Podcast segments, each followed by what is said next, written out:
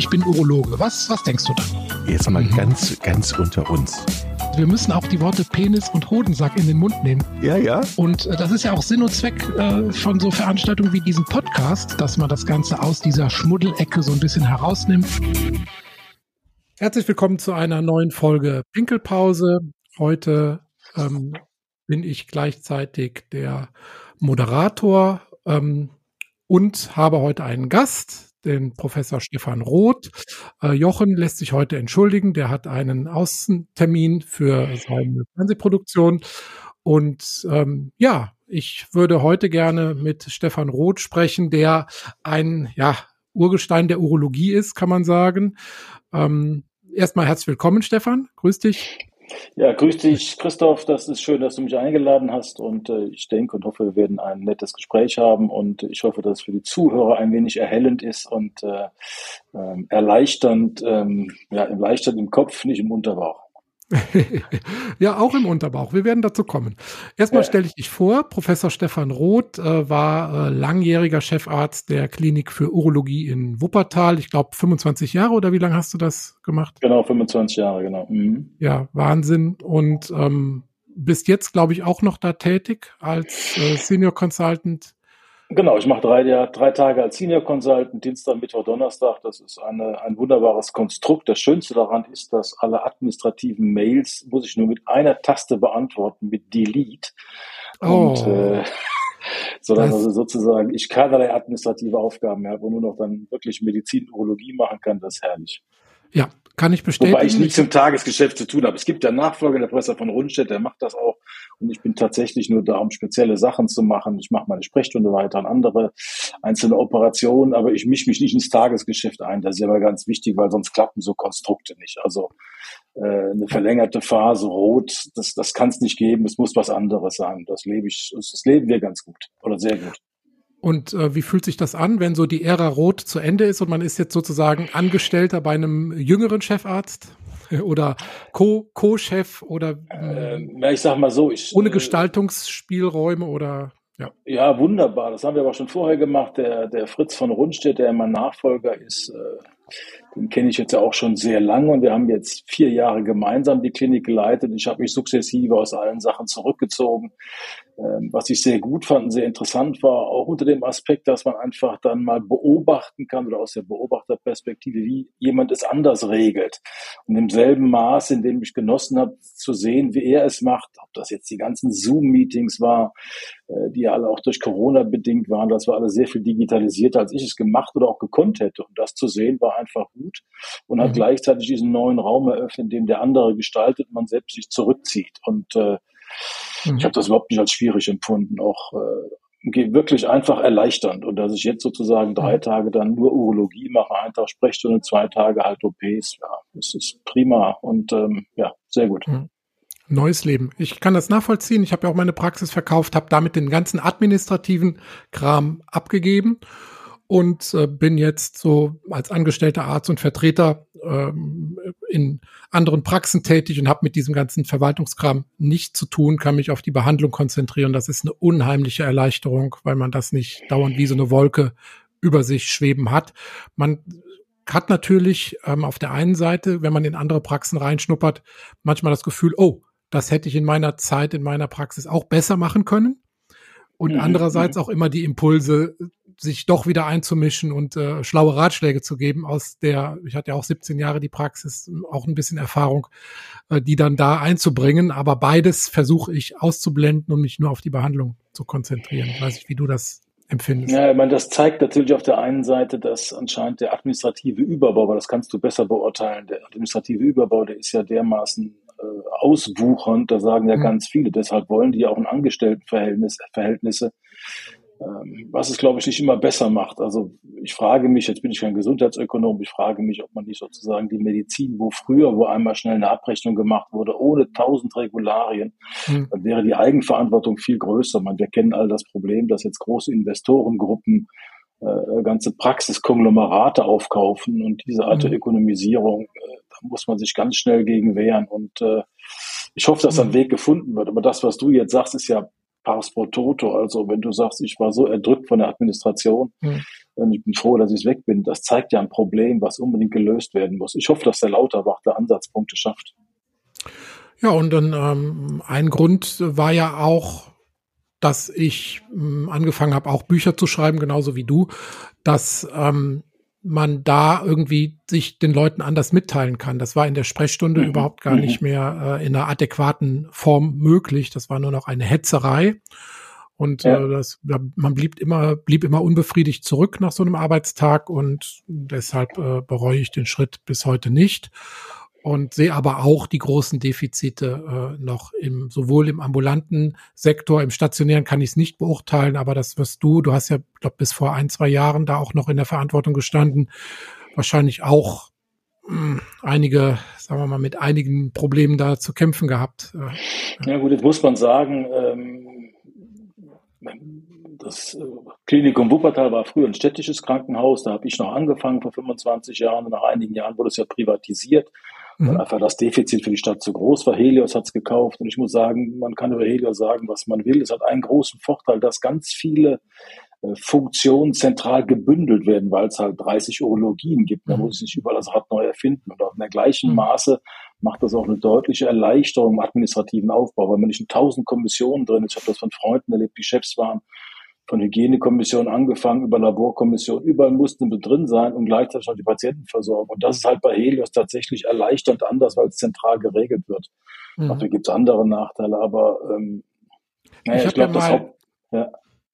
Bitte. Ich habe ja mal bei euch ein OP-Seminar besucht und das hat mich sehr beeindruckt. Das habe ich auch schon ein, zwei Mal hier im Podcast erzählt. Ähm, das ist aber auch schon 10, 15 Jahre her. Mhm. Und ähm, da habe ich gemerkt, einfach, das ist ein Laden, der ist extrem gut organisiert und ähm, da gibt es einen ganz hohen Qualitätsstandard und da haben alle ähm, Rädchen ineinander gegriffen und es war eine extrem partnerschaftliche Atmosphäre da auch zwischen den Hierarchien. Und das habe ich so eigentlich in der Klinik noch selten erlebt. Das hat mich sehr beeindruckt. Und jetzt, ähm, 10, 15 Jahre später, muss man sagen, alle deine Oberärzte, die ich damals kennengelernt habe, sind irgendwo äh, Chef geworden in namhaften Kliniken.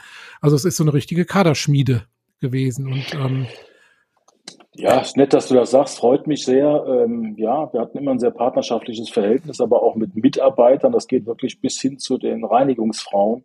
Mhm. Ähm, ja, die werden in den Arm genommen, die werden auch zur Weihnachtsfeier eingeladen, die sind alle dabei und das ist halt wirklich ein großes Team. Und mhm. sagen wir, der große Vorteil in Wuppertal war das ein, auch ein großes Versorgungskrankenhaus. Und je größer eine Abteilung ist, desto mehr Sachen kannst du auch für die Abteilung durchkämpfen. Wir hatten zum Beispiel eine, oder haben immer noch eine eigene Endourologie mit vier bis fünf Sälen, die auch gespielt werden können. Hast ein dementsprechend großes Team. Das ist nicht zentralisiert und damit äh, hast du bist du verantwortlich für die Stimmung oder jetzt der Nachfolger mhm. und hast ein homogenes Team, die auch leicht zu motivieren sind. Wenn das alles aufgeht, wie es ja häufig ist in einem großen Zentral-OP, dann gibt es irgendwelche Ausfälle, dann wird jemand verschoben und irgendwann diffundieren diese ganzen Kräfte weg. Und das ist halt bei uns noch gebündelt und ja, wenn man da mit den Leuten vernünftig umgeht, kriegt man das halt wieder. Und wir haben, wir haben eine geringe Ausfallquote von Krankheit. Das ist wirklich sehr schön. Ich glaube, alle kommen gern zu arbeiten. Das ist ein wichtiger Punkt. Ne?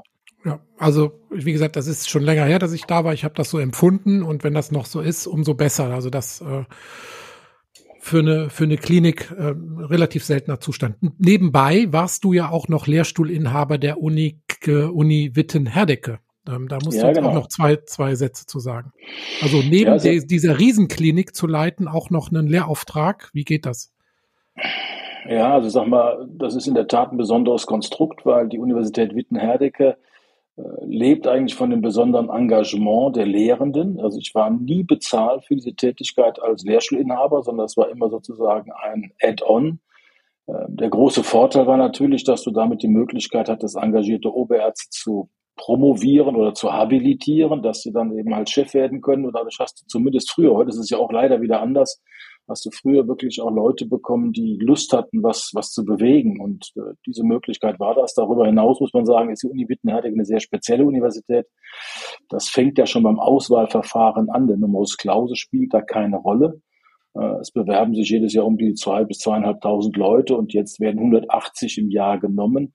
Die werden sozusagen allen Interviewverfahren werden die ausgewählt. Sehr aufwendig, aber du kriegst Leute, die sehr engagiert sind und die ein hohes Interesse haben, das zu machen und nicht, weil sie eine 1,0 im Abi gemacht haben. Mhm. Und mit diesen Leuten zu arbeiten, die übrigens auch viele Assistenten geworden sind bei uns und zum Teil jetzt auch Oberärzte mit Habilitation, das sind einfach engagierte Leute und ähm, das hat schon Freude gemacht und das hat etwas von dem zurückgegeben, was man Arbeit reingesteckt hat. Also das ist eine mhm. besondere Universität, muss man sagen, mit einem ganz besonderen Flair. Mhm.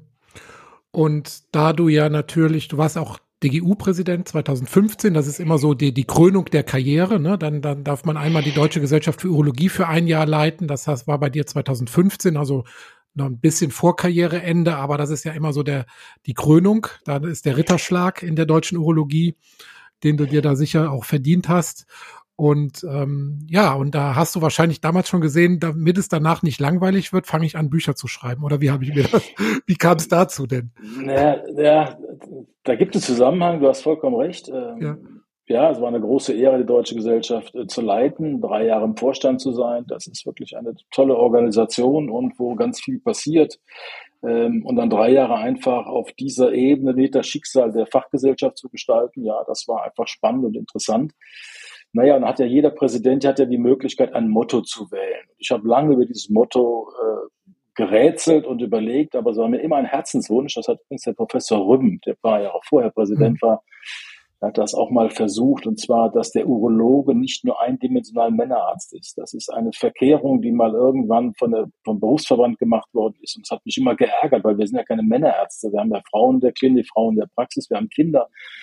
Naja, und ähm, dann entstand äh, nach langem Überlegen mit einem engen Freund, der in langen Werbeagenturen gearbeitet hat, dann dieses Motto Urologie umfasst mehr und dann auch dieses Plakat mit Kind, Frau und Mann und mit den bunten Punkten im Unterleib bis zur Niere hoch, um halt symbolisch klar zu machen, Urologie ist mehr. Und das habe ich gebetsmühlenartig wiederholt. Und was mich in der Tat wirklich sehr freut, ist, wenn ich heute die Homepages von Kollegen angucke, dass ganz viele auf der Homepage stehen haben, ich bin nicht nur Männerarzt, sondern wir sind auch Arzt für Niere, Blase. Da spielt jemand Musik. Ja, ja, ich ähm, muss mich entschuldigen. Ich sitze hier in der Praxis meiner Frau. Das ist eine äh, Praxis für Säuglingsosteopathie. Deshalb kann auch. Kindergeschrei gleich nochmal dazukommen. Ich musste heute ausweichen. Also an alle Zuhörer, kleine Entschuldigung. Ja, sorry. Naja, auf jeden Fall, das war, ja, und dass das sozusagen heute auf den Homepages der Kollegen so steht, hat, glaube ich, so einen kleinen Mindset ausgelöst, dass die Urologie wirklich bunter ist als nur Prostata. Das war ja so ein bisschen diese Fixierung als Konkurrenz zum Gynäkologen. Und ich hoffe, dass einfach dann die Arbeit, die ich da reingesteckt habe, da so ein bisschen Früchte getragen hat. Und äh, naja, du hast gefragt, was hat das mit den Büchern zu tun? Ähm, ich habe mich im Vorfeld ganz stark damit beschäftigt, naja, was ist denn so bunt an der Urologie? Und habe unglaublich viele Geschichten gesammelt. Und als dann der Kongress vorbei war, irgendwann ein halbes Jahr später und die Erschöpfung vorbei war, da kam dann die, komm, jetzt schreibt die Geschichten mal zusammen, auch über die Blase, die halt nicht im Fokus steht jetzt. Ich liebe ja auch die Blase, Blasenchirurgie und naja, dann entstand halt Blase gut, alles gut, dieses Buch. Ähm, naja, ich will jetzt nicht so lange monologisieren, aber es gab tatsächlich schon so einen Zusammenhang. Ne? Nee, da müssen wir monologisieren, weil bei mir war das ja genauso. Ich habe in der Praxis Sprüche und Anekdoten gesammelt und habe die dann irgendwann in Buchform gebracht und habe dann glücklicherweise auch einen Verlag gefunden. Und mhm. so fing das bei mir dann an. Also da gab es ja bei mir auch einen Zusammenhang sozusagen aus der Praxis in die in diese neue Tätigkeit. Und schon interessant, dass du da natürlich auch versucht hast, die Urologie den, den Leuten auch näher zu bringen, den Menschen näher zu bringen. Und ähm, ich habe das Buch ähm, Blasegut, alles gut, ähm, habe ich hier, habe ich äh, gelesen. Wunderbares Buch, kann ich nur empfehlen. Ich habe das für meinen kleinen Blasenratgeber ähm, in der Sprechstunde Harnblase sozusagen auch ähm, durchgearbeitet. Und was mich wirklich fasziniert hat, ähm, du machst das alles sehr plastisch. Also du machst das sehr ähm, anekdotenbasiert. Da gibt's auch so eine kleine ähm, Historie des Urins und so, das hatten wir hier im Podcast auch schon mal erwähnt und mhm. einfach auch viele Hintergrundanekdoten und extrem gute Abbildungen, die du alle selber gemacht hast. Ja, das stimmt. Jetzt ist es natürlich so, dass diese Abbildung äh, in der ersten Auflage, die habe ich tatsächlich alle selbst gemacht. Das geht ja heute mit so mit so Zeichenfunktionen ganz gut, indem man sozusagen auch andere Zeichnungen überzeichnet und dann eigentlich sein eigenes didaktisches Modell so ein bisschen umsetzen kann. Ja, es stimmt, ich mhm. bin sehr stark immer so bildorientiert gewesen. Mhm. Das hat schon die Anatomie geliebt und mhm. nicht die Physik. Also weil so, und so Bilder helfen einfach manchmal Sachen abzukürzen und Sachen besser verständlich zu machen. Und ich habe halt ganz viele Zeichnungen gemacht, das mhm. stimmt. Und auch in meinem, meinem, äh, meinem Blog fange ich eigentlich die Blogbeiträge immer mit irgendeiner Zeichnung an, damit Leute sozusagen so ein Eyecatcher haben, an dem sie irgendwas äh, sich vorstellen können. Ähm, jetzt bei den Büchern, das ist ja nachher dann vom Drömer Knauer Verlag aufgekauft worden, das Buch Blase gut, alles gut. Und da gab es eine Profizeichnerin, die Frau Natascha Römer, die hat diese Zeichnung alle neu gemacht. Und dann sieht man natürlich einen Unterschied, weil sie tatsächlich in der Lage ist, ähm, wunderbare Gestalten zu schaffen, die sehr viel spielerischer, mit so einem Sujet umgehen. Und das ist schon eine hohe Kunst, habe ich jetzt schon immer wieder gesagt. Also ich habe mehr oder weniger so reproduziert von dem, was da war und zusammengefügt. Ähm, aber so ein echter Profi, ähm, der macht da eigene eigene Bildersprache draus. Das finde ich ganz toll und beneidenswert. Aber du hast das doch nicht während deiner Kliniktätigkeit noch das Buch geschrieben. Doch, doch, doch, doch. Das war, also da war also, ich tatsächlich, ich habe dann 2016 angefangen, nachdem der Kongress vorbei war und habe dann gesagt, komm, ich will jetzt mal so versuchen, da was zu schreiben. Und habe dann tatsächlich drei Jahre ein Buch geschrieben. Das ist, ja, ähm, das ist ja Wahnsinn, weil das natürlich wirklich ähm, detailliert ist, fundiert, bildhaft. Ja, hab, das ist ja, ja nichts, was man, was man so mal eben ja, da muss ja genau. viel Zeit investiert haben und viel. Ja, habe ich auch. Ich habe also die ganzen Urlaube und äh, jetzt, äh, ja, ich habe einfach ganz viel Zeit damit verbracht. Da stimmt auch an Wochenenden, sag mal, wo andere dann vielleicht, keine Ahnung, durch die Stadt schlendern, dann habe ich mich hingesetzt und mit Freude das geschrieben. Das ist nichts, was mich jetzt anstrengt, sondern ich mache das gerne und äh, Anekdoten zu recherchieren. Ähm, ja, mir fällt jetzt gerade eine Anekdote ein. Beim Prostata-Buch jetzt irgendwann fand ich mal ähm, es ging in die Prostata-Operation dann im, im, in einem Pariser Journal. Da wurde dann die Prostata-Operation als Operation Banal beschrieben, weil halt der François Hollande, der wurde an der Prostata reseziert. Das war mhm. damals halt vor zehn Jahren wahrscheinlich so. Und dann haben sie halt kurz diese Operation geschildert. Naja, und haben dann gesagt, in Frankreich heißt die BPH, die gutartige Vergrößerung der Prostata, eigentlich Präsidentenerkrankung, weil der Charles de Gaulle hatte das schon.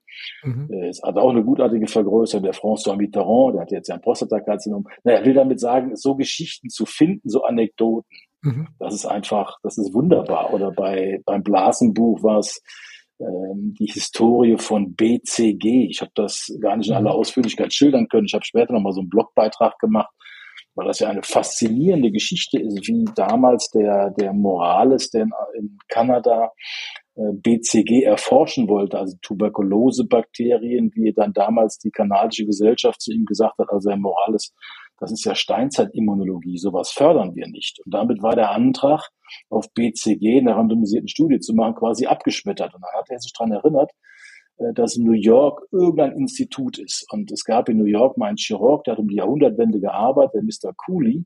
Und der hatte immer gedacht, es muss doch etwas geben, um die, die, die, den Krebs zu besiegen. Und er hatte die Idee, das machen Bakterien. Hatte dann damals so einen Bakteriensud, den er den Leuten injizierte. In der Forschung, es gibt so eine Gegenimmunologie, was natürlich nicht funktionierte. Der starb, hinterließ wohl ein großes Vermögen und seine Enkelin, die verwaltet so einen, die verwaltet eine Stiftung. Und in dieser Stiftung hat der, hat der Morales diesen Antrag eingereicht. Und ähm, dann hat diese Enkelin gesagt, jetzt ist endlich jemand da, der versucht, Krebs, Blasenkrebs, mit Bakterien zu bekämpfen und hat ihm das Geld bewilligt. Und durch diese Bewilligung konnte diese Studie realisieren, naja, wir als Urologen, was BCG für ein revolutionäres Zeug ist. Mhm. Das ist ja bei 50 Prozent der Leute funktioniert es und das Ganze, wenn man sieht, geht weg. Und es ist tatsächlich, ähm, gut, heute mit der immunologischen Reaktion, aber es haben tatsächlich Bakterien geschafft, Krebs zu besiegen. Und ja. äh, naja, und so Geschichten sind einfach faszinierend und die sammelt man dann. Und dann gibt es natürlich sozusagen auch Möglichkeiten im, im Buch, das zu platzieren. Mhm, toll. Und ähm, das war ähm, der erste Schritt war Book on Demand. Du hast das alles selbst gemacht sozusagen. Ähm, ja gut, das war im, im, im, Selbstverlag und dann hattest du das Glück, weil natürlich medizinische Ratgeber sind zurzeit sehr en vogue, dass ein Verlag auf dich zukam. So rum war es bei dir. Ja, es, also es war so, genau, ich habe das Buch geschrieben, relativ naiv und habe gesagt, na, da werde ich schon einen Verlag für finden. Da gibt's ja nichts drüber. Es gab zu der Zeit kein Blasenbuch. Mhm. So, dann habe ich zwei, drei Verlage angeschrieben, aber ich habe da nicht mal eine Antwort bekommen. Du kennst das ja. Das, das landet irgendwo auf dem Tisch und äh, da guckt keiner drauf, weil es so viel Eingang gibt. Und mhm. dann merkte ich dann, das war vielleicht etwas naiv zu denken, dass ich jetzt so ein Buch schreibe und dann werden die mir schon aus den Händen reißen. So war es halt nicht. Es lag wie Blei auf dem Schreibtisch ja. oder im Laptop. Mhm. Ähm, und dann habe ich mir irgendwann ein Herz gefasst und habe dann. Äh, da war das schon fertig. Das Buch war fertig, genau. Du hattest die drei Jahre Arbeit schon investiert und dann das kam der, der, Frust, dass kein Verlag das wollte. genau, und dann kam der Frust. Weil ich habe erstmal ein Exposé rumgeschickt und dann hatte ich von 50 Exposés, die ich rumgeschickt habe, drei Zusagen. Und da, das hat mich natürlich höchst motiviert dann beim ersten Buch. Ich habe alles fertig gemacht, dann lag's da. Und dann, okay. Also ich habe ja, es war, ich habe kein, ich wusste gar nicht, dass ein Exposé tatsächlich so eine Bedeutung hat. Heute weiß ich das und dass es eine Lektoratskonferenz gibt, die das Exposé entscheidet, ob der Verlag investiert. All das wusste ich damals nicht ähm, irgendwie ging ich so gutgläubig davon aus, na, da wird schon ein Markt für sein. Und ähm, naja, das klappte nicht. Und dann habe ich, ähm, dann habe ich äh, die Julia Enders angeschrieben. Da mit Charme, die kennst du, und mhm. habe sie mhm. postalisch angeschrieben, weil ich gehört hatte, wo sie arbeitet.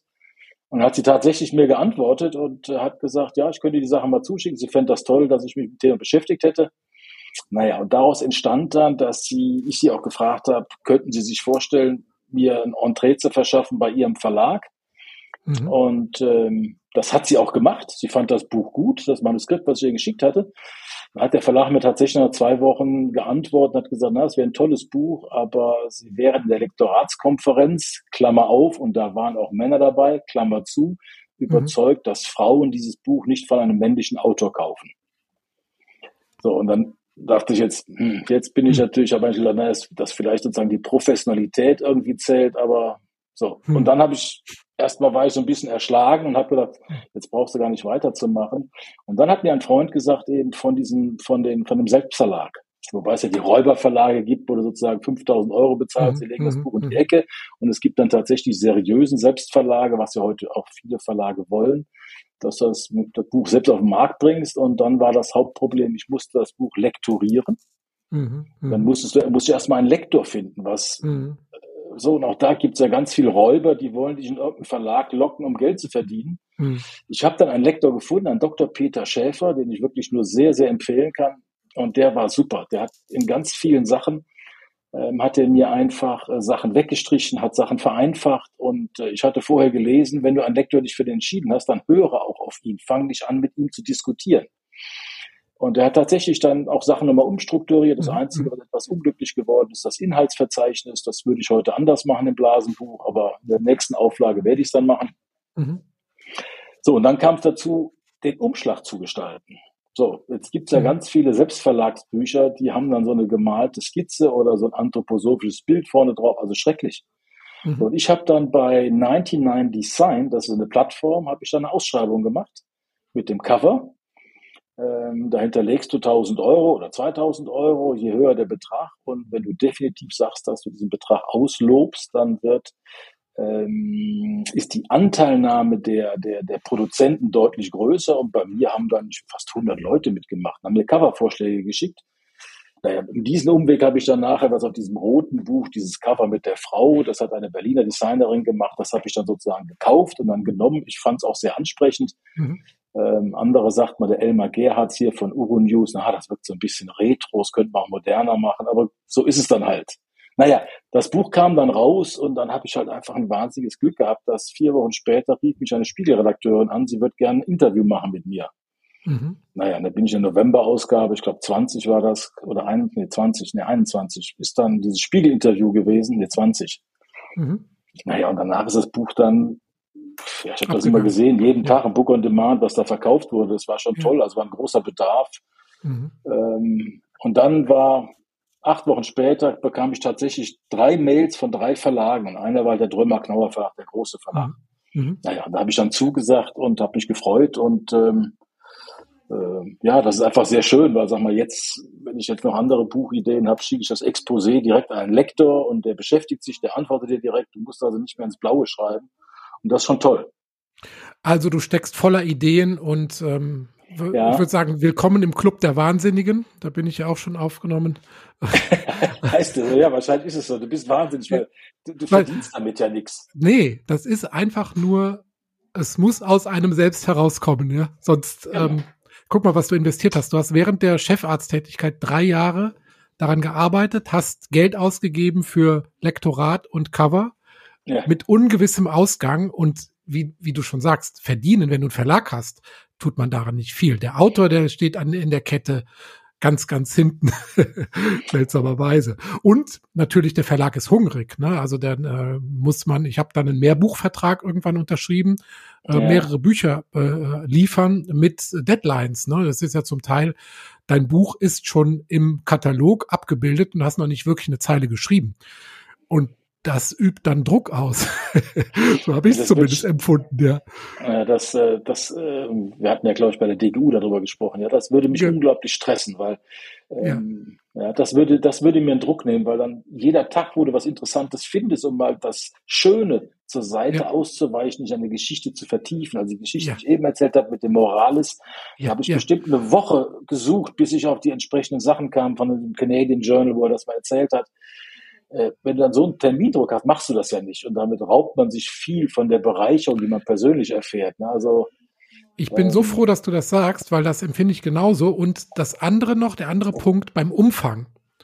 Ich weiß nicht, da, ihr habt ja jetzt das, das neue Buch, da kommen wir gleich noch drauf, der mhm. Prostata- und Blasenguide, zusammen mit deinem Nachfolger, Professor Friedrich Karl von Rundstedt. Ähm, kommen wir gleich noch drauf habt ihr ja praktisch, wie ich das gesehen habe, keine Umfangsbeschränkung. Das Buch umfasst 340 Seiten. Ja, hätte mein Verlag mich umgebracht, wenn ich mit so einem Manuskript komme.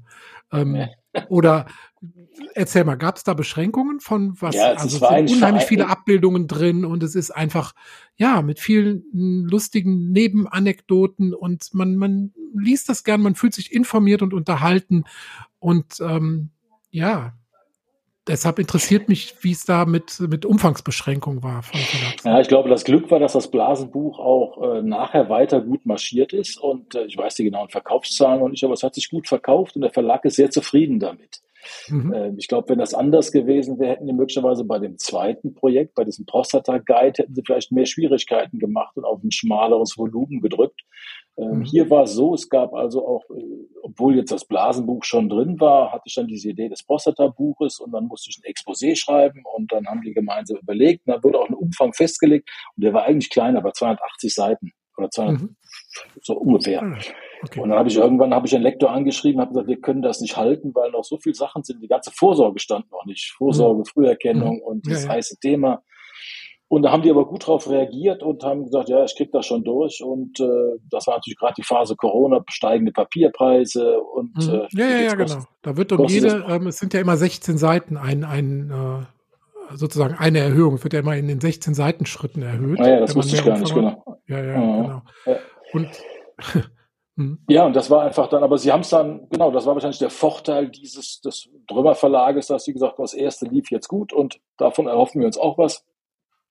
Und dass sie halt an diesem Weg mitgegangen wäre, weil es wäre mir schon, oder es wäre uns sehr schwer gefallen, bestimmte Teile rauszustreichen, mhm. weil das Besondere an diesem Buch, das haben die Gott sei Dank auch erkannt, die haben gesagt, es gibt schon ein paar Prostata-Bücher.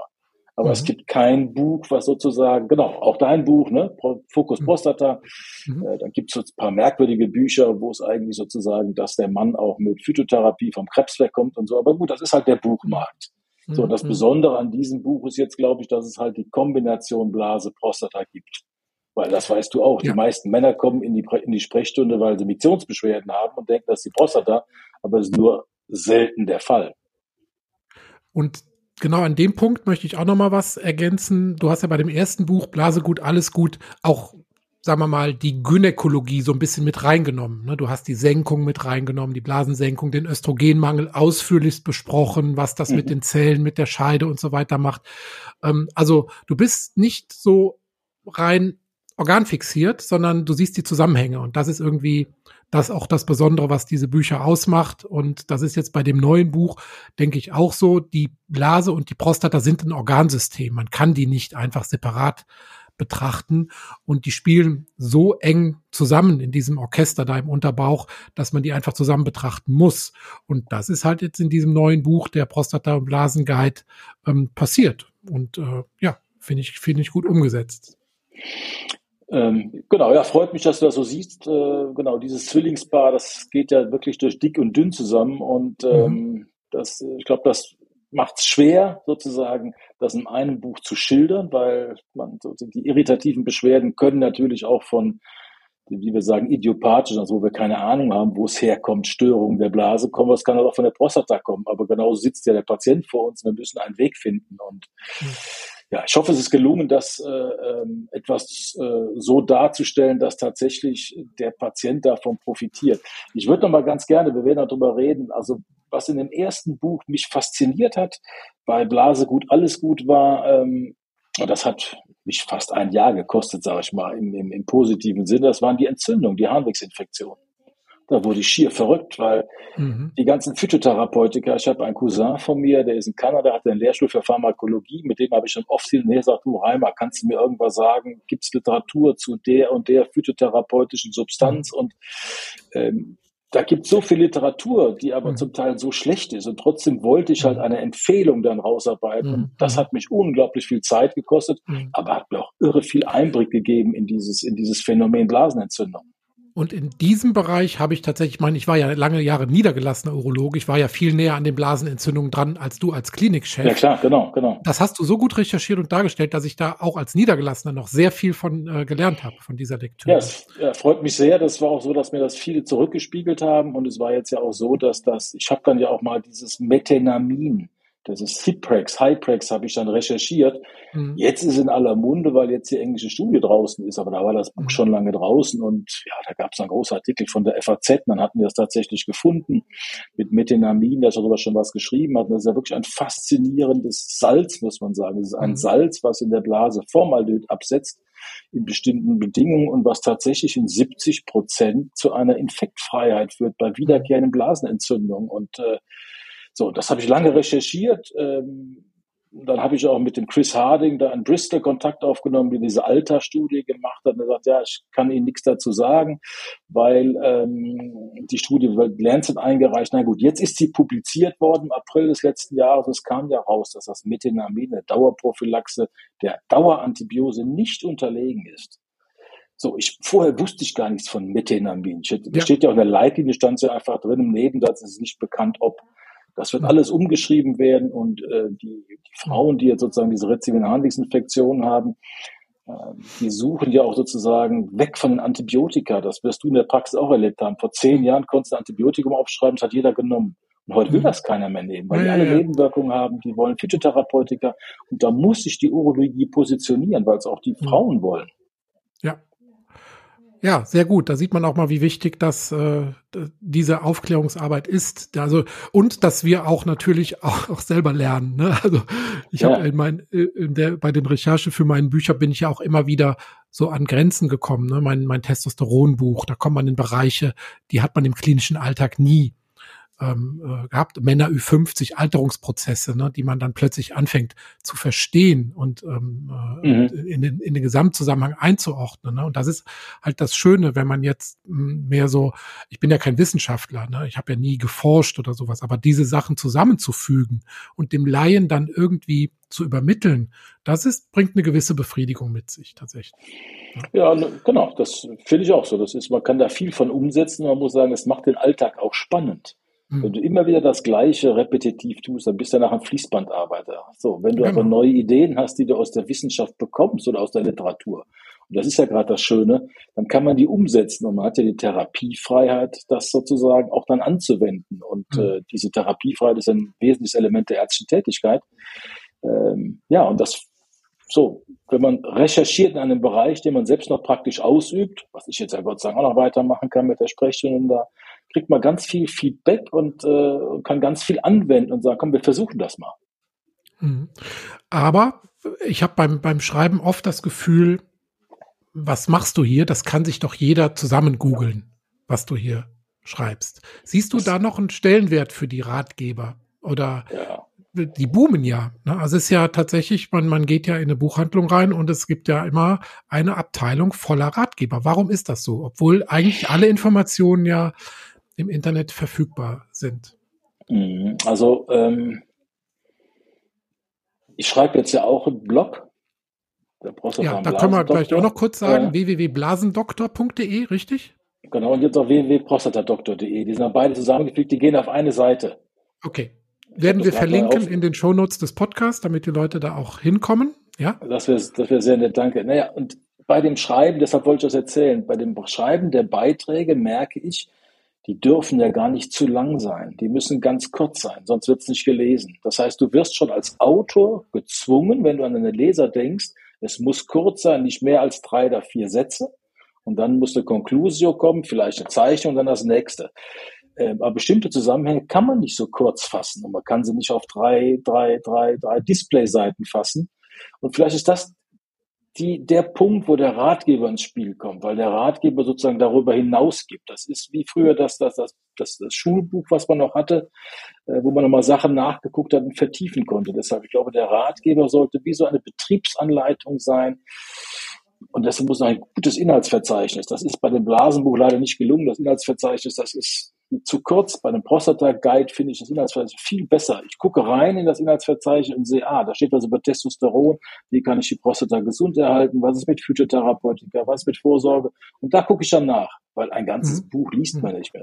Das, aber ich kann sozusagen bedarfsorientiert nachschauen. Das finde ich einen Wert eines Ratgebers. Aber wir haben natürlich hier beim Prostata-Buch auch Zielgruppe, sagen wir mal 45 plus, würde ich mal sagen. Ja, genau. Mhm. Ja, ne? Das heißt, da sind jetzt nicht die ganz jungen Männer, du hast, gehst zwar ein bisschen auf Geschlechtskrankheiten und so weiter ein, aber ähm, da stellt sich mir auch die Frage, ich habe auch mal versucht, so ein, ein Jugend- oder Jungensprechstundenbuch anzubieten. Das wurde abgelehnt, weil diese Generation tatsächlich dann eher sich online ähm, informiert, ähm, dass ja, da, obwohl da auch ein riesen Aufklärungsbedarf aus meiner Erfahrung her besteht und es auch ganz viel Wildwuchs gibt, wenn man so sich durch das Internet googelt. Deshalb ist vielleicht der Bedarf nach strukturierten und fundierten Informationen von einem Fachmann vielleicht schon da. Aber ähm, wie gesagt, einen Verlag habe ich dafür nicht gefunden. Mhm, es gab jetzt, äh, habe ich zufällig gelesen, am Wochenende, als ich im Zug saß, und das liebe ich immer, da kannst du schon Zeitung lesen, nicht immer einen Stapel mitten und nach, am Ende ist alles leer oder auch nicht. Und so, und da war ein Beitrag im Feuilleton der Süddeutschen Zeitung über den Buchpreis.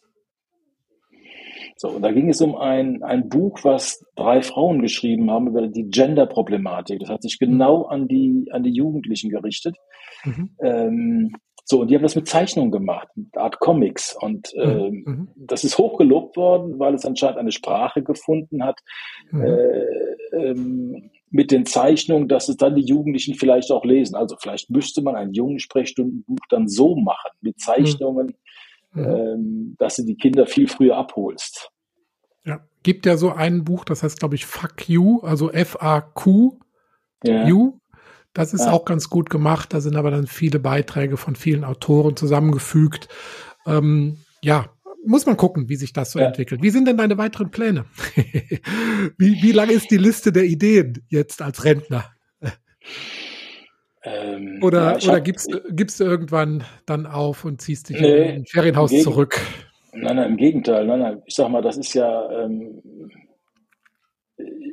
also auf der einen Seite ist es der Spaß des Lesens, auf der anderen Seite der Spaß, so etwas zu schreiben, zu produzieren. Aber es ist auch der Hintergedanke, dass ich glaube, dass im Alter, wenn man, ich bin jetzt 66, ist es einfach schön, wenn man etwas hat, was einen geistig beschäftigt.